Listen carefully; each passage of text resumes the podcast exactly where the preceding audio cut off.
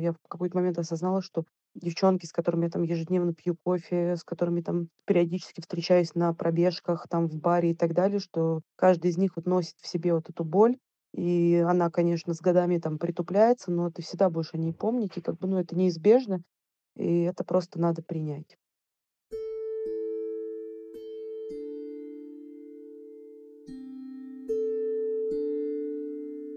Тема сегодняшнего выпуска непростая. И не только потому, что ее сложно переживать с эмоциональной точки зрения, но и потому, что в российском обществе об этом не особо принято говорить, как врачам, так и женщинам, столкнувшимся с этим в своей жизни. Сегодня я хочу поговорить о перинатальной потере.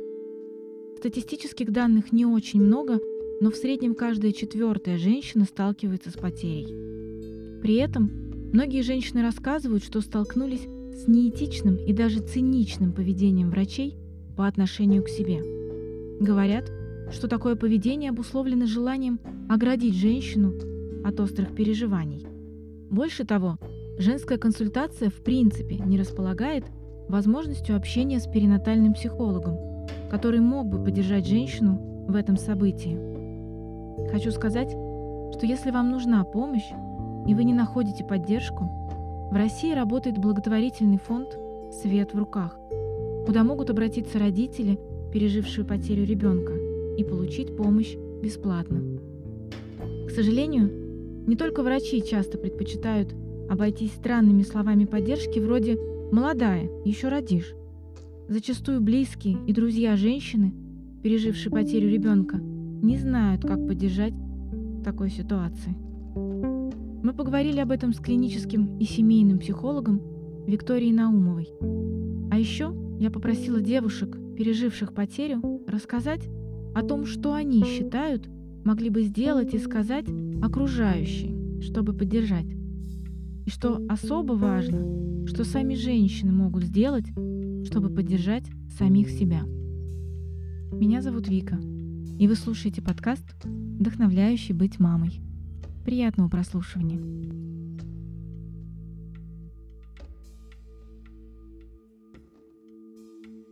Здравствуйте, Виктория. Здравствуйте. Признаюсь честно, тема, о которой мы сегодня будем беседовать, для меня непростая, потому что это тема, о которой многие боятся говорить и не хотят говорить чаще всего, если они через это прошли. Да. И при этом я говорю о том, что и мамы, и папы чаще всего об этом не хотят говорить. Да. Это тема перинатальной потери. Давайте начнем с общего понимания психологии, что такое перинатальная потеря. Под перинатальной потерей подразумевается гибель ребенка во время беременности, во время родов или сразу же после рождения.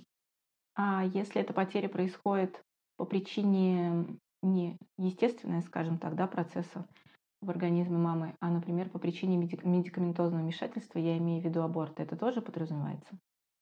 Нет, все-таки аборт это аборт, то есть оно имеет свое название. Да? То есть угу. перинатальная потеря подразумевается все-таки про то, что ребенок погиб по разным, ну, по каким-то причинам. Но а, это не было, так сказать, э, ну не то чтобы желанием, да, но это не было выбором женщины или ее а, окружения в этот момент. Ну, потому что иногда бывает, что это, это происходит под влиянием рекомендаций медицинских в том числе, и это все равно а, ну, считается, что это все, все-таки аборт, а не потеря. То есть если он именно сам погибает по каким-то причинам, то это потеря. Если же это было сделано а, в, как, как выбор, женщины или как рекомендация э, медицинская, то это уже аборт. То есть в этом есть разница. Угу. С медицинской точки зрения понятно. А с точки зрения психологии, угу. что такое перинатальная потеря? Именно с точки зрения психологов, психологии. Это, э, знаете, я раз когда ехала сегодня, вот я вдруг осознала, что у этой ситуации есть еще одна грань. Потому что Сейчас я чуть-чуть с, другого ракурса зайду, чтобы ответить на этот вопрос, так как это вопрос общей культуры в целом, да, то есть в той, в которой мы живем, да, как встроен этот процесс горевания в, в разных областях. Да, то есть если это при потере взрослого человека, пожилого человека, ребенка уже какого-то уже подрощенного, да, либо это гибель ребенка во время, вот, ну вот как перинатальная потеря. С одной стороны, э, есть мнение, что да, действительно, это большое очень горе для женщины, для семьи в том числе. И, э, как правило, есть к этому и отношение в психологии, что это тот опыт, который нужно отгоревать, отплакать, как-то это прожить. Но сейчас я столкнулась с тем, вспомнила о том, что, ну, например, одна из моих клиенток, она однажды ну, воскликнула так в сердцах, что а, ну, я не чувствую. Ну, то есть я пережила уже это, уже, уже, уже, уже прошло какое-то время, и я не понимаю, почему мне это продолжают навязывать, ну, как бы вот навязывают необходимости горевать дальше. Ну, то есть мне уже как бы нормально, ну да, я это уже пережила, я с этим уже справилась. Я как раз вот по дороге сюда а, осознала, что это настолько индивидуальная личная история для каждой женщины, что говорит, что вот она должна переживать, ну, как у нас есть, отношение к горю, к гореванию, да, что это целый год, ну, примерно длится эта стадия, там, да, горевания. Раньше я тоже разделяла эту точку зрения, что нужно отгоревать, ну, как минимум год, а там дальше уже как-то что-то с этим делать, там уже смотреть по динамике то сейчас я ну, думаю иначе, что так как женщина чувствует, как ей вот с этим, так это и должно быть для нее. То есть это как предпочитаемое ее развитие события. А, но это может не совпадать с окружением, с мнением.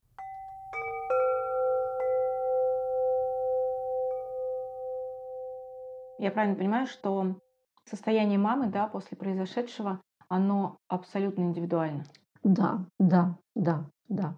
То есть я сейчас очень четко это чувствую и понимаю, потому что это такая тема, вокруг которой очень много влияния вот этих вот внешних дискурсов и контекстов. То есть без этого мы вообще не можем ни о чем говорить.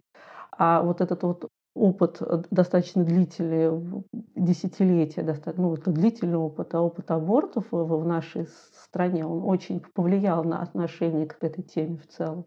Потому что достаточно вот сложно здесь говорить однозначно, потому что у всех есть разный опыт.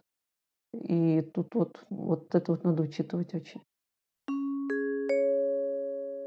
А нельзя ли говорить о том, что, в принципе, все женщины после произошедшего испытывают горе, да, испытывают острую боль, в том числе и эмоциональную, да, угу. но при этом, когда вы говорите, что есть женщины, которым, условно говоря, не надо горевать, угу. на самом деле вся история гораздо глубже. И погоревать им было бы полезно, но они закрывают это в себе, потому что решают, что так будет легче жить. Это тот момент, когда лучше не трогать, если она для себя выбирает такой путь, или все-таки стоит обращаться к специалистам или окружающим ее как-то аккуратно, да, подвигать к специалистам, чтобы все-таки отгоревать?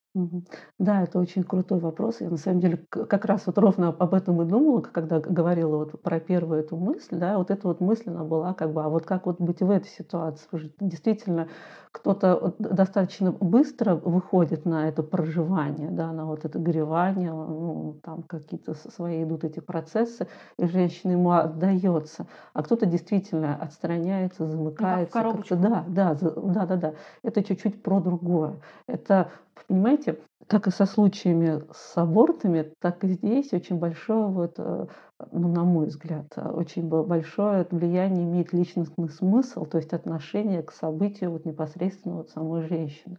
Если для нее это ну, ценность вот этого вот события, она была настолько велика, то есть ценность вот этой беременности, она была очень желанной, долгожданной, много было там работы про это, в том числе, если говорить про ЭКО, там много попыток, и вот, и вот, и вот опять это случилось, то реакция может быть одной.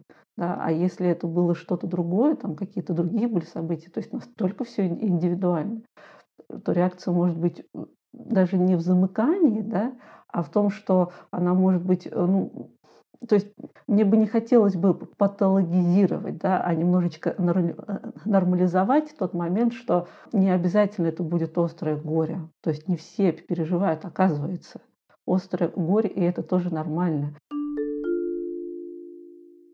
если при этом нет развития, то есть это чувствуется в других областях, да, то есть если есть это вот замыкание, оно начинает и в чем-то другом выражаться. То есть там какие-то, это может быть даже и на телесном уровне, там какие-то, может быть, там, соматические реакции, либо же нарушение сна, там, да, или какие-то там вот что-то вдруг э, начинает проявляться так или иначе. Это одна история.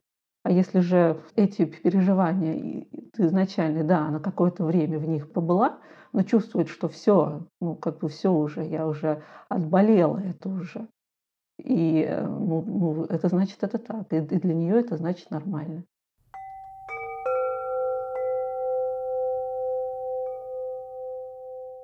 Получается, что окружающим, которые видят да, проживание этой ситуации женщины, мы можем сказать, что если они видят, что женщина не горюет, угу. это не повод ее снова и снова раскручивать на эту тему, да. чтобы сказать, что это ненормально, ты обязан горевать, у тебя ты такое пережила, да. это должно болеть. Да, но это, это, это требует очень большой чуткости от окружения, потому что иногда, если это именно вот то самое закрытие, то инициировать этот разговор будет полезно, да, чтобы чуть-чуть ее вот помочь ей вот это вот начать это выражать, эту боль.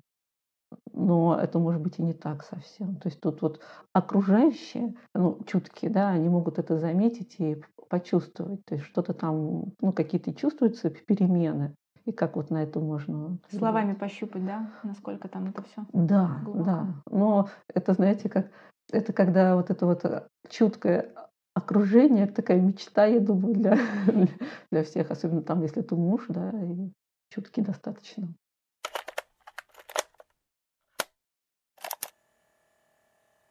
Мне очень э, важно сказать, что действительно поддержка окружения очень важна, и самое главное это не обесценивать. Лена. Не обесценивать это значит не говорить ой, да, ладно, я там знаю миллион девушек, которые пережили, да с кем не бывает. Это все идет к обесцениванию. Точно не может речи ни каких обвинениях. Вот не надо было бегать, не надо было сидеть, не надо было стоять, не надо было есть что-то. Не упрекать в том, что девушка что-то сделала для того, чтобы что привело к потере. Даже если, возможно, что-то из ее действий к этому привело. Мы никогда на самом деле не знаем, что на самом деле на что повлияло. И тут э, никакие обвинения, смысла в них нету. Потеря уже произошла. И тут есть место только горю, сожалению, поддержки. Можем ли мы говорить о некоторых стадиях состояния мамы после произошедшего? То есть вначале это, скорее всего, да, именно очень острое болевое ощущение эмоциональное.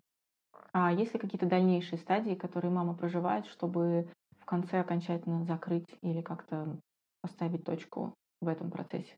Знаете, тут тоже есть эти классические стадии огревания, там шок, от отрицания, депрессия, принять, ну вот как бы вот, вот этот вот путь. И сейчас видоизменяется вообще отношение немножечко вот к процессам горевания. И считается даже, что они не обязаны так э, следовать друг за другом, что все это очень индивидуально, что они могут как-то вот меняться, там, эти стадии, да, но в целом действительно самая первая реакция, да, это шок, это ну, непонимание вообще, что это произошло, и э, пока не произойдет вот это вот осознание, а что вообще, да, то там очень много разных чувств, и э, часто очень вот, сохраняется надежда до последнего что это все неправда, что вот сейчас там как-то вот, ну, если это было до рождения, да, то есть надежда, что все-таки он сейчас родится и все будет хорошо. В процессе родов тоже. Ну, в общем, есть надежда, она сохраняется, она очень, ну, достаточно, вот, вот сам факт этой надежды, он, э, ну, на мой взгляд, ну, является некоторым отягчающим фактором в проживании вот этого шока. Что чем она выше, тем больше ну, некоторое такое разочарование, такое, да, если можно сказать здесь это слово вот уместно, то к тому вот как этой новости, что нет, как бы нет, что он умер все-таки. Вот. И дальше уже начинается такая какая-то внутренняя эта работа по принятию. Ну, сложно говорить, что все одно и то же, да, как-то здесь это проходит, но, естественно, это про чувство вины, а в основном оно а, направлено на себя, что я что-то не так делала, не уберегла, там сразу же вспоминаются какие-то мелочи про то, что ой, это, наверное, я, я выпила там бокал вина или выкурила какую-то сигарету или что-то не так думала, или, или не ко всем там святым съездила, да, ну что-то такое, что начинает как-то объяснять для себя вот эту причину, то есть поиск объяснения через чувство вины в том числе. Это чувство стыда, да, что я не такая, как, ну, что я какая-то ненормальная, что там что-то со мной не так, что все могут, а я не могу, там, ну, да, какое-то вот тоже. И ну, непонимание, как с этим обходиться дальше. Вот, и, то есть как вот сейчас, вот что я сейчас вот вернусь домой, что я буду делать, и как вот я буду там, рассказывать об, об этом соседям, а что они скажут. Ну, это тоже все вертится в, в голове и добавляет вот, болевых ощущений.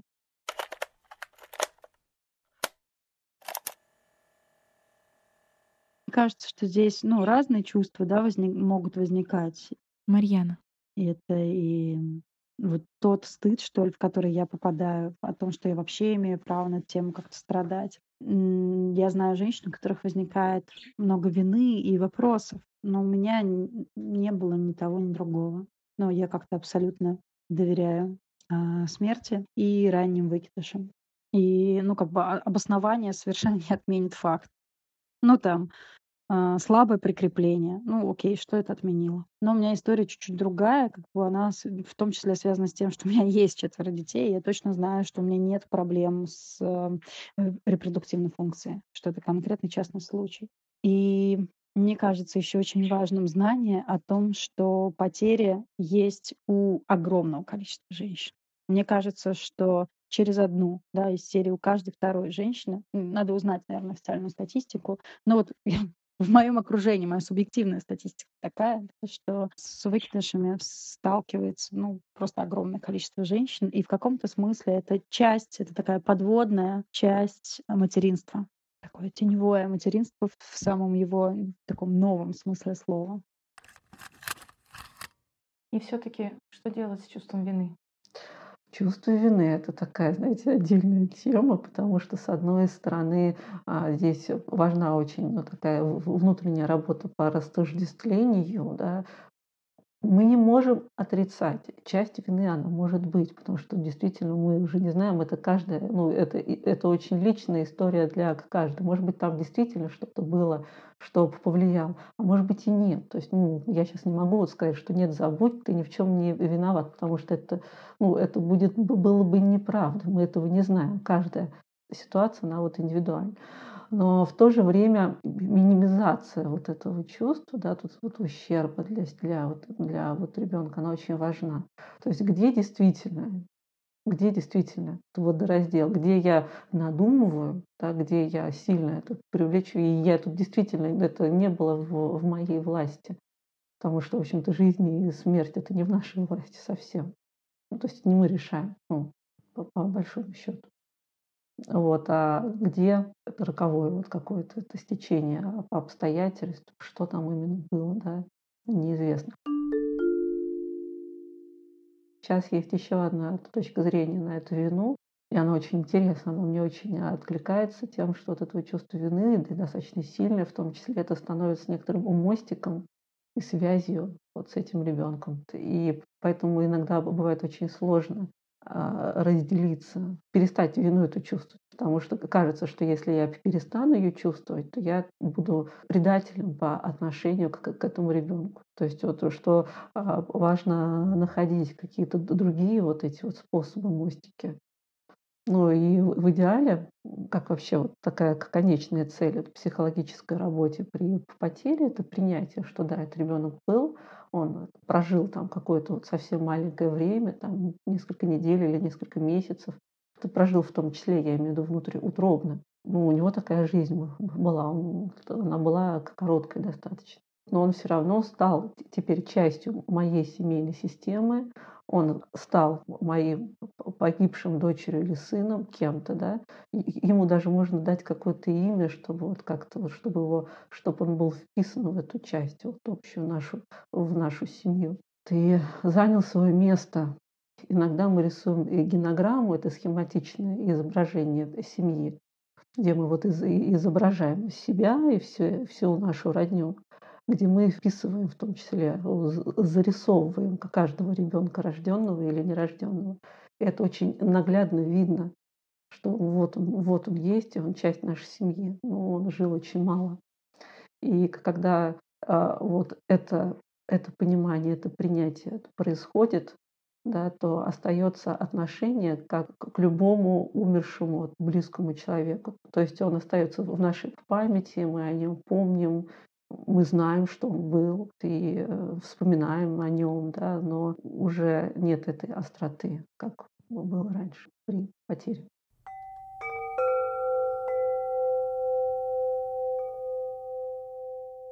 Некоторое время интернет разорвал пост одной девушки, у которой так получилось, да, что у нее умер ребенок. И она написала очень большой пост о том, а, как у них в семье это проживали. Угу. Она его все-таки родила, угу. они с мужем попрощались, были, ну, как бы была вот эта особая большая история. И, как я поняла, читатели были крайне категорично разделены на два Мгм. таких абсолютно противоположных лагеря. Да. С одной стороны, это было тотальное непринятие ситуации, потому что до сих пор, да, многие люди считают, что если ребенок не родился, Мгм. его нельзя считать ребенком, его Мгм. нельзя считать полноценным человеком, ну, потому Мгм. что вот такая ситуация, она произошла, но он еще не человек, он же еще не родился. Да. Известное обозначение ребенка в утробе как плод Да. еще не равно человек. И параллельно второй да, лагерь тех, кто ее защищал и встал на сторону этой девушки, которые говорили, что это очень верный был ход. Мгм. И все-таки я понимаю, что люди никогда не смогут смотреть с одной стороны на эту ситуацию. Но тем не менее, какой вариант оптимальней восприятия происходящего? Понимаете, когда ребенок рождается, да, даже вот, вот с особенностями развития, которые рождаются, и то есть и родители уже знают точно, что этот ребенок умрет ну, очень быстро после рождения. И а, те родители, кто вот э, решаются на рождение, несмотря вот на вот это вот все, что они э, легче как будто бы переносят вот эту вот всю историю. А, то есть этот ребенок, он, он становится для них видимым, да, вот он есть на самом деле, потому что в противном вот э, это случае женщина идет беременная, да, уходит без ребенка, то есть она даже его не видит иногда даже, то есть ей даже и не показывают, и дальнейшая его судьба неизвестна. И это еще вопрос, то есть можно ли в конкретном вот роддоме или медучреждении его забрать, чтобы похоронить. Ну, это не всегда возможно. Бывает.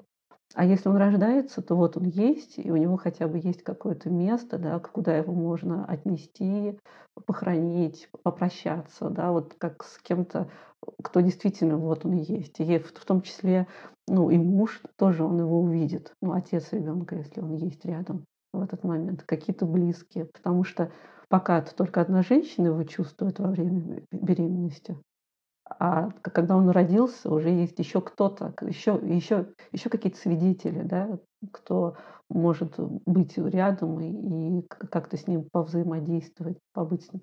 Мне лично это ближе вот э, вторая эта часть, потому что она про Принятие? ну, про принятие, да, и про то, что вот, что вот он есть, он был, и, ну, какое-то время. То женщина с этим не одна.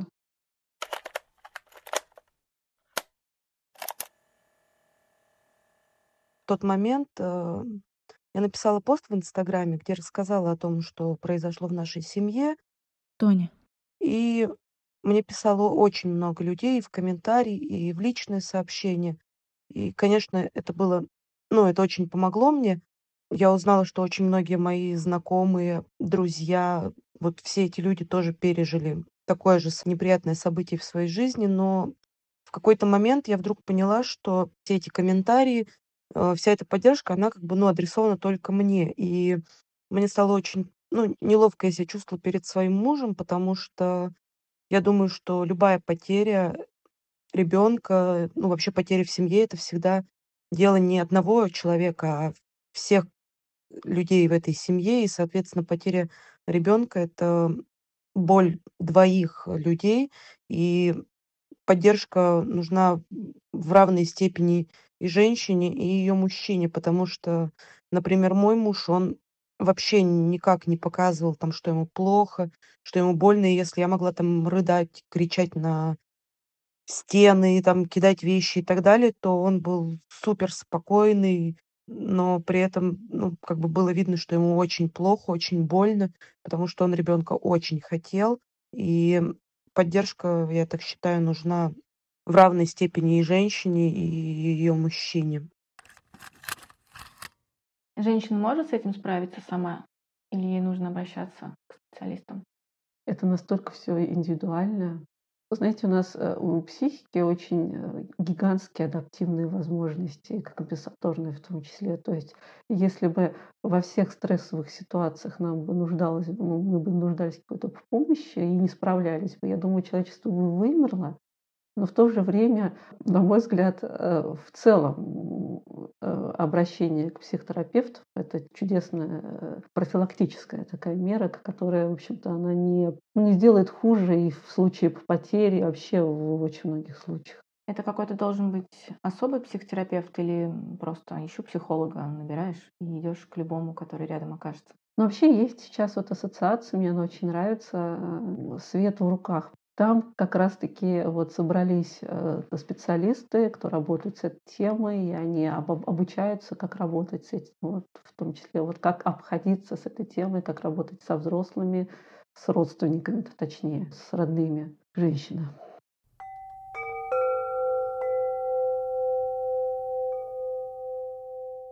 Хочу поднять тему общения, дальнейшего общения после произошедшего. Да. Мамы и окружающих. Да. Сторона один мама. Что ей сказать окружающим, как ей общаться, как ей транслировать эту новость, скажем так, в мир. И надо ли ее транслировать, и надо ли ее обсуждать с теми, кто рядом, вокруг, даже соседями, какими-то знакомыми, которые не вхожи в дом, но видели маму в состоянии беременности. А давайте разделим чуть-чуть про вхожих в дом, да, то есть вот совсем незнакомых людей, каких-то соседей там или на улице каких-то людей. И вот близких совсем людей, потому что все-таки это разная такая Конечно, история. да. Вот, и э, давайте начнем с близких людей, да, это как раз-таки те, которые тоже так или иначе в, вот вовлечены во всю эту историю, да, и э, у них тоже могут, могут быть много всяких разных чувств, особенно если это муж, отец, да, вот от этого ребенка. И здесь э, очень бы хотелось бы сделать акцент на некоторые взаимоподдержки и вот на некоторые вот бережности между супругами сейчас. Да, если говорить совсем близкий человек, вот как между супругами, где есть надежда открытого обсуждения своих чувств. То есть это как раз-таки те люди, ну, тот человек, с кем как раз-таки было бы очень полезно говорить, да, что ты чувствуешь, а что я чувствую. Ну и, естественно, не преуменьшая, не обесценивая, что вот ты мужчина, ты не понимаешь, да, что я могу чувствовать здесь. Действительно, он не понимает, ну то, что, потому что через весь этот путь все-таки вот физически это прошла женщина, это, это ее было, ну это, это ее тело, это все, это все-таки было в ней но в то же время э, это был его ребенок тоже, он тоже горюет, и, конечно, здорово, если они смогут разговаривать про это. Что касается родственников из расширенной семьи, я имею в виду родителей вот женщины, да, тут сложнее, потому что, опять-таки, это очень зависит от их отношений изначально. И э, тоже есть надежда про какую-то бережность, да, про, вот я могу даже сейчас вот сказать некоторый список, что не следует говорить и что следует говорить. Да, давайте. Хорошо. Вот, то есть это в основе вот этого, да, это всего э, лежит попытка понять, да, что это происходит. А в, в то же время мне здесь хочется еще добавить, что поддержку вообще вот, а, а, вот со стороны близких людей и подруг, и друзей вот, следует оказывать, если ты сам чувствуешь, что у тебя есть для этого силы, какие-то ресурсы. То есть, если ты чувствуешь, что ты не готов вот выслушивать и утешать сейчас, да, то тут важно вот себе честно в этом признаться. И не поднимать тему, да? Не поднимать тему, потому что чувствуешь, что ты не выдержишь, да, что-нибудь там отшутишься, да, или что-то как-то, а ну ладно, ну как-то вот, да, вот выйдешь из это может ранить еще больше. То есть, если готов, то вступай в это. То есть, получается, не надо спрашивать, ну как ты, если ты не готов, что тебе на это полностью ответит Да, и все расскажет. да, да. А иногда э, можно сказать, что ты знаешь, я не знаю, чем тебе помочь, там, но ты знаешь, что я рядом, и все, и этого достаточно. И чтобы ну, чтобы вот женщина она как-то вот сказала, что там, или о чем-то попросила, или что-то. По списку, да, что не делать, да, это не следует не- э, недооценивать тяжесть страдания вне зависимости от срока беременности. То есть там иногда вот эти фразы там бывают, что хорошо, что сейчас, а не после родов, там он мог бы родиться каким-то там больным или каким-то не таким, вот хорошо, что ты еще не чувствовал шевеления или что-то еще. Для женщины, если, ну вообще в целом, если была ценность очень высокая этой беременности, не имеет значения срок. Даже если это произошло после зачатия очень быстро, для нее это субъективно очень болезненная история. Это важно с большим уважением относиться. Дальше не следует избегать разговоров об этом, да, это снижать э, значимость события, объясняя вот состояние чем-то другим, как усталость, ну ты, наверное, устала, там, да, или вот ты себя плохо чувствуешь, или что-то еще. Ну, как будто бы обесценивая, что ты только что пережила вот это событие, да, объяснять это по-другому. Вот. А, Но опять-таки про избегание разговоров, да, это если есть к этому готовность торопить улучшение состояния, предлагая развлечения, выпивку, ограничение горевания какими-то временными рамками. Ну, что уже месяц уже прошел, ну что ты дальше про это думаешь, да? Ну, то есть уже пора бы уже остановиться. Нет, не пора, если женщина чувствует, что ей все еще плохо. Ну, То есть тут вот как бы это то, о чем не нужно да, говорить, и тем более ее там вытаскивать, э, ту- тусить в клуб там, или еще там, предлагать ей выпить. Не следует обходиться общими фразами, как «держись» или «крепись, мужайся», «нет худа без добра», там «время лечит». Ну, понятно, что это очень известны эти фразы в нашей культуре в том числе, но они не поддерживающие, это скорее как некоторая такая, такое-то клише, ко- которое э, нам, по- поддерживающим, скажем так, людям помогает. Ну, я же что-то вроде бы как бы говорю, но я не знаю, что я могу еще сказать. Ну, как будто бы я свою часть уже сделала. Я ей сказала, держись. Ну и все. Ну, потому что нет этого знания. Это не потому, что человек э, плохой там, да, или хочет сделать больно, а потому что он не знает, как это иначе можно сделать. Не следует навязывать свое понимание ситуации, искать положительные стороны, там, что вот тебе нет, придется бросать работу или учебу, переезжать, или растить ребенка одной, что, что даже хорошо, что это случилось, там, потому что не будет таких а, материальных каких-то проблем, там, чего-то еще, да, то есть здесь не может быть положительной стороны для женщины, для самой, если она это переживает.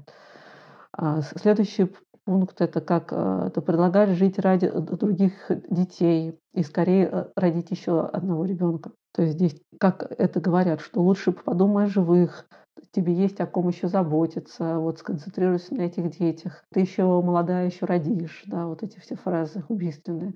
А по поводу рождения еще одного ребенка у меня прям даже есть отдельная про это статья. Это ребенок-заместитель. Очень сложная отдельная тема. Так, в двух словах я могу сказать, что очень большой риск действительно инициировать новую беременность, пока еще живое переживание по этой. И как бы не хотелось бы относиться к этому ребенку как к другому, все равно вот возникает эта связь, и мостик, что как будто бы он вместо вот того, кто погиб. И, к сожалению, есть даже свидетельства, я имею в виду в моей этой практике, где человек про это узнал, да, что он был рожден очень быстро после, и как будто бы он ну, жил жизнью другого человека. То есть это не мистика, а какое-то вот ощущение какое-то, что что-то... Это уже у взрослого, да, когда у вырос? взрослого человека, да, да, да, да, да. Да. Но это все очень субъективно, да, то есть тут ну, нельзя говорить, что все так будут. Но отношение к этому ребенку, оно может носить отпечаток, да, вот э, того, что если бы тот родился, он был бы лучше, да, там, да, если бы вот он был бы не таким, как ты. То есть это не озвучивается, конечно же, но иногда так думается даже.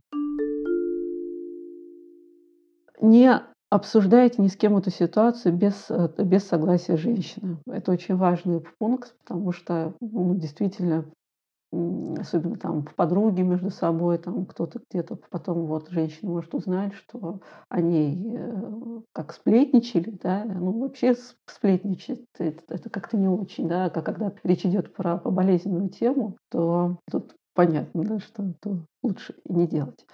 А не говорите ей, что ее долгожданный ребенок был сгустком клеток, эмбрионом, зародышем, плодом. Не говорите ничего, что ничего страшного и не случилось, что это была всего лишь чистка. Ну, как у нас называется, да, идут на чистку или выскабливание, да, так и несколько обезличивая вообще все это и обесценивая все это событие.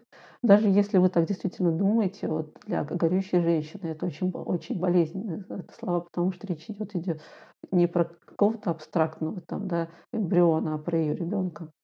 Не обвиняйте ее в случившемся, даже если вам кажется, что есть доля ее вины. Что, ну, вот, например, ну ты же сама была не уверена, нужен ли тебе этот ребенок. Да, действительно, иногда женщина сомневается. Иногда может испытывать много разных чувств.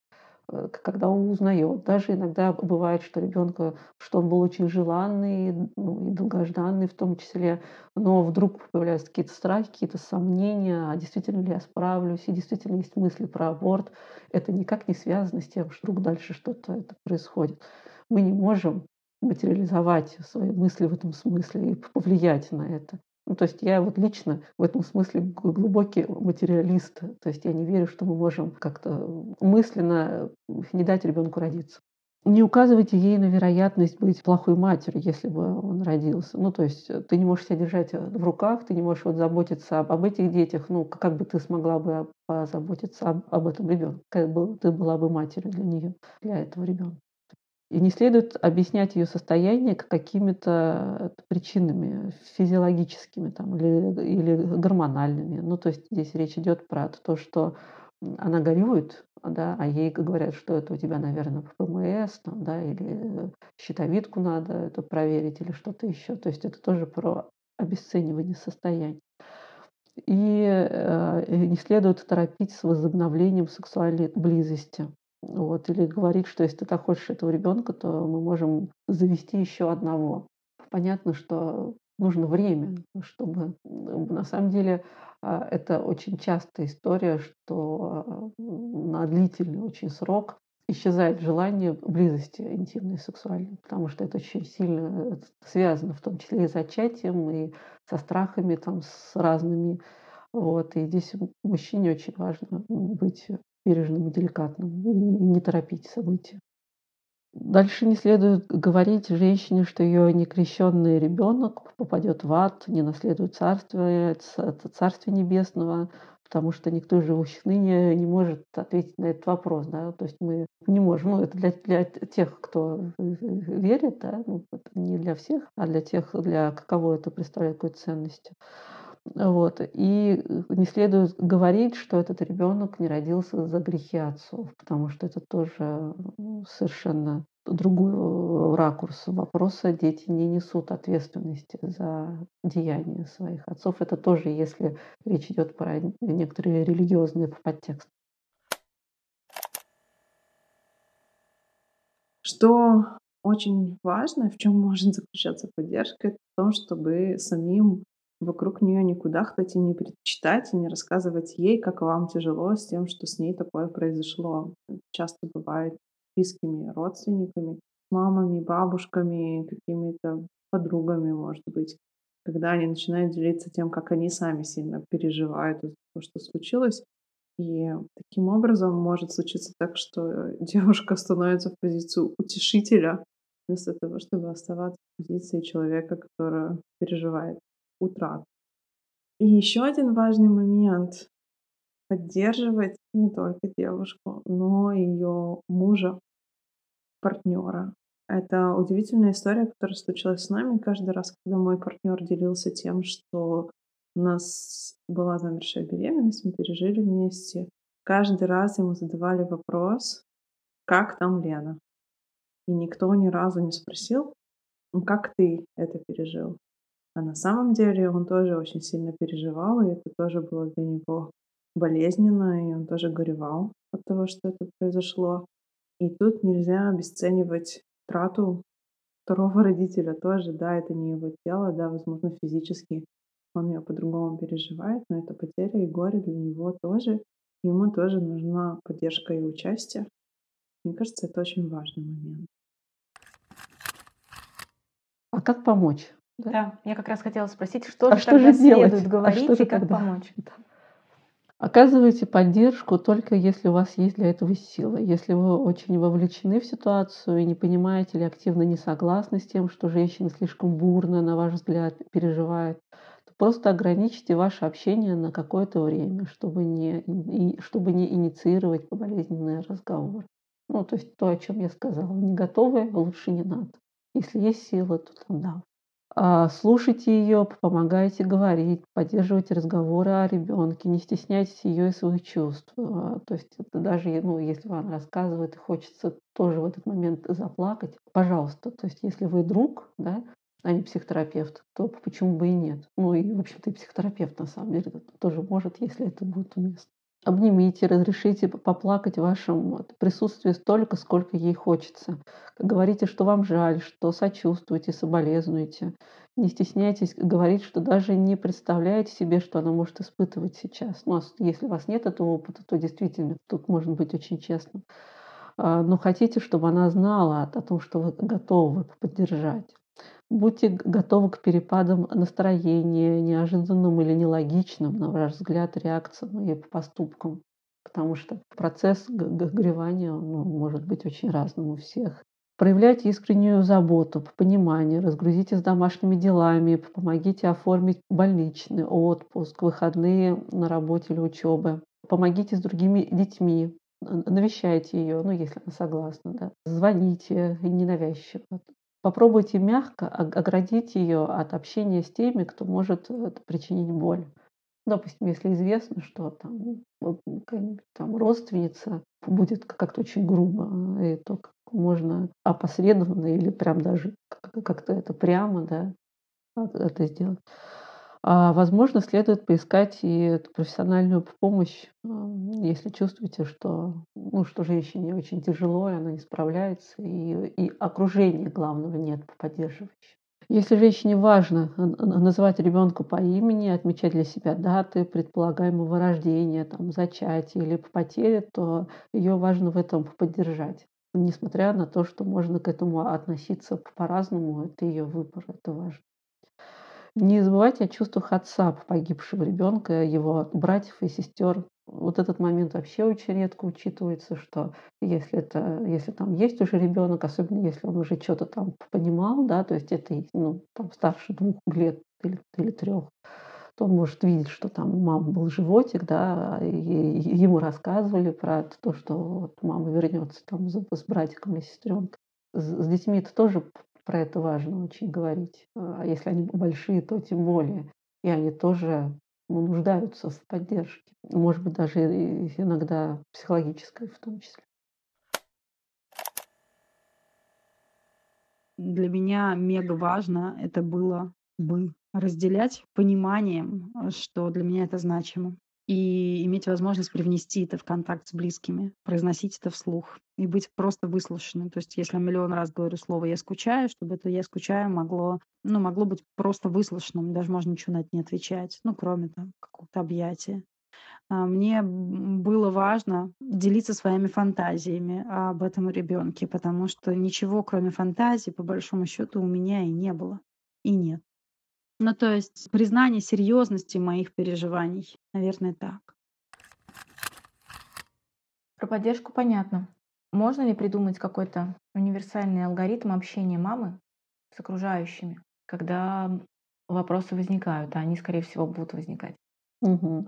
Мы говорим сейчас о взрослых, о детях мы попозже поговорим. Да. Понимаете, здесь тонкий тоже вопрос общей культуры и деликатности э, при общении. К сожалению, окружающие люди, они как-то здесь могут действительно очень неделикатно и небережно реагировать, да, давать какие-то свои эти комментарии. И тут насколько вот женщина чувствует в себе силу, ну, как на это реагировать. Иногда нужно и важно да, сказать действительно, что да, действительно, вот я была беременна, ну, если это было видно, и мой ребенок умер, ну, как это признать это? А иногда можно сказать, что это мое личное дело, мне бы не хотелось бы это обсуждать. То есть вот все зависит от ситуации. То есть какого-то вот универсального все-таки здесь ну, нет решения. Надо смотреть по ситуации. Первое время мне было комфортно там общаться в интернете, но личные разговоры с кем-то меня выводили, ну, в плане, что я начинала рыдать, не могла сдержать слезы, хоть даже при общении на какие-то нейтральные темы. При этом а, в переписке я как бы спокойно там говорила о том, что вот так и так случилось, я там испытываю такие-то, такие-то чувства, строю такие-то, такие-то планы дальнейшие и так далее те самые сообщения в ну, отклики в "Инстаграме" и в "Фейсбуке" на мой пост о потере ребенка мне помогли понять, что я, ну, как бы не единственная такая, столкнувшаяся с такой печалью, потому что я в какой-то момент осознала, что девчонки, с которыми я там ежедневно пью кофе, с которыми там периодически встречаюсь на пробежках, там в баре и так далее, что каждый из них вот носит в себе вот эту боль. И она, конечно, с годами там притупляется, но ты всегда будешь о ней помнить, и как бы, ну, это неизбежно. И это просто надо принять.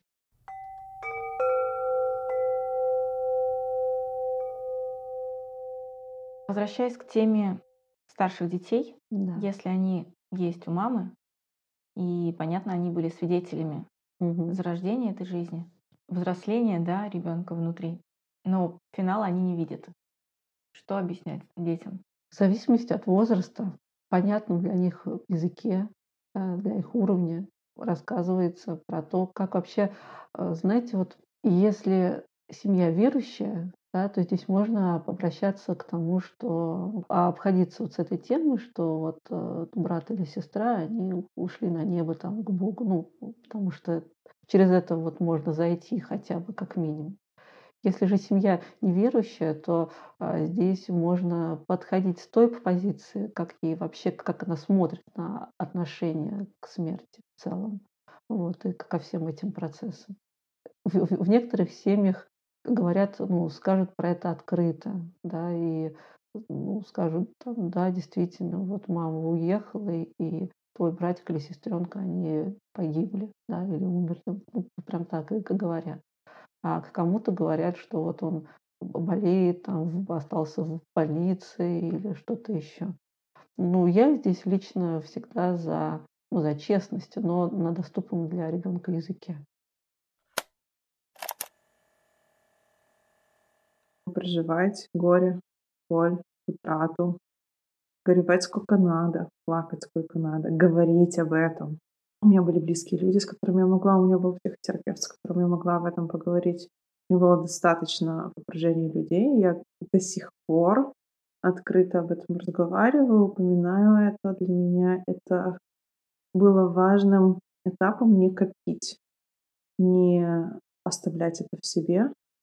Плюс для меня очень целительно было решение написать письмо неродившемуся малышу. Я, конечно же, обрыдалась и очень много плакала над ним, но это было очень важный для меня момент. Поблагодарить его за то, что он пришел, прощаться с ним, побыть в этом самой собой, поделиться своими чувствами, ну, как я сожалею, но что этот опыт был для меня важным и ценным, и я рада, что он произошел, хотя и закончился так трагично.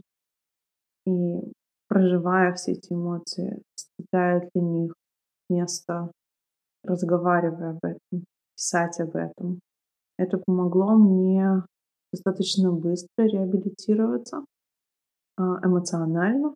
И мне кажется, достаточно быстро и физически тоже, потому что уже меньше, чем через год мы смогли начать снова.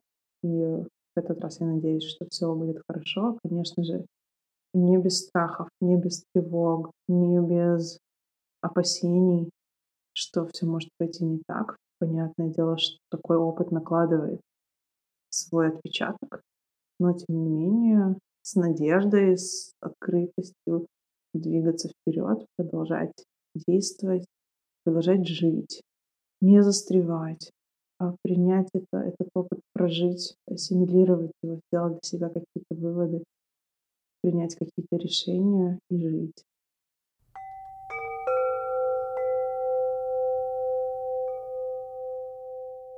Самый важный вопрос для всех, кто это прошел. И, в принципе, и для тех, кто рядом из близкого окружения, так как всегда очень хочется как-то помочь и поддержать. Как дальше жить после произошедшего? И где находить силы на то, чтобы это пережить и продолжать жить дальше? Знаете, такой вопрос, он э, скорее про процесс. Потому что когда смотришь на э, дальнейшую жизнь из состояния горя, кажется, что это прожить невозможно, и будешь все время вот в этом находиться, и это больно, и непонятно, как дальше жить, и вообще не хочется. Ну, в общем, много всяких разных чувств. Но по мере проживания этого состояния, по мере горевания, да, когда вот, как я рассказала про то, что ребенок становится частью семейной системы, встраивается туда и занимает свое место в сердце родителей, да, то становится легче жить, да, то есть это становится как частью опыта своего, который был в жизни, но можно жить дальше. То есть как при любой потере, как при смерти близких то других людей. Пока сохраняются очень сильные острые чувства, их надо проживать.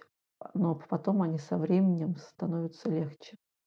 И вот уже из этого, уже нового состояния, когда уже легче вот с этим быть, вот уже появляются силы и ресурсы жить дальше, думать про дальнейшую там, жизнь, про ребенка, возможно.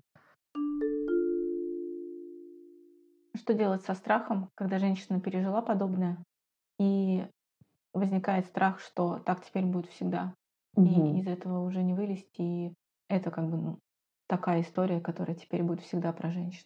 Если она один раз не смогла, то она никогда не сможет. Ну, это такой, на самом деле, это прямой запрос для психотерапии, чтобы с этим страхом можно было разобраться.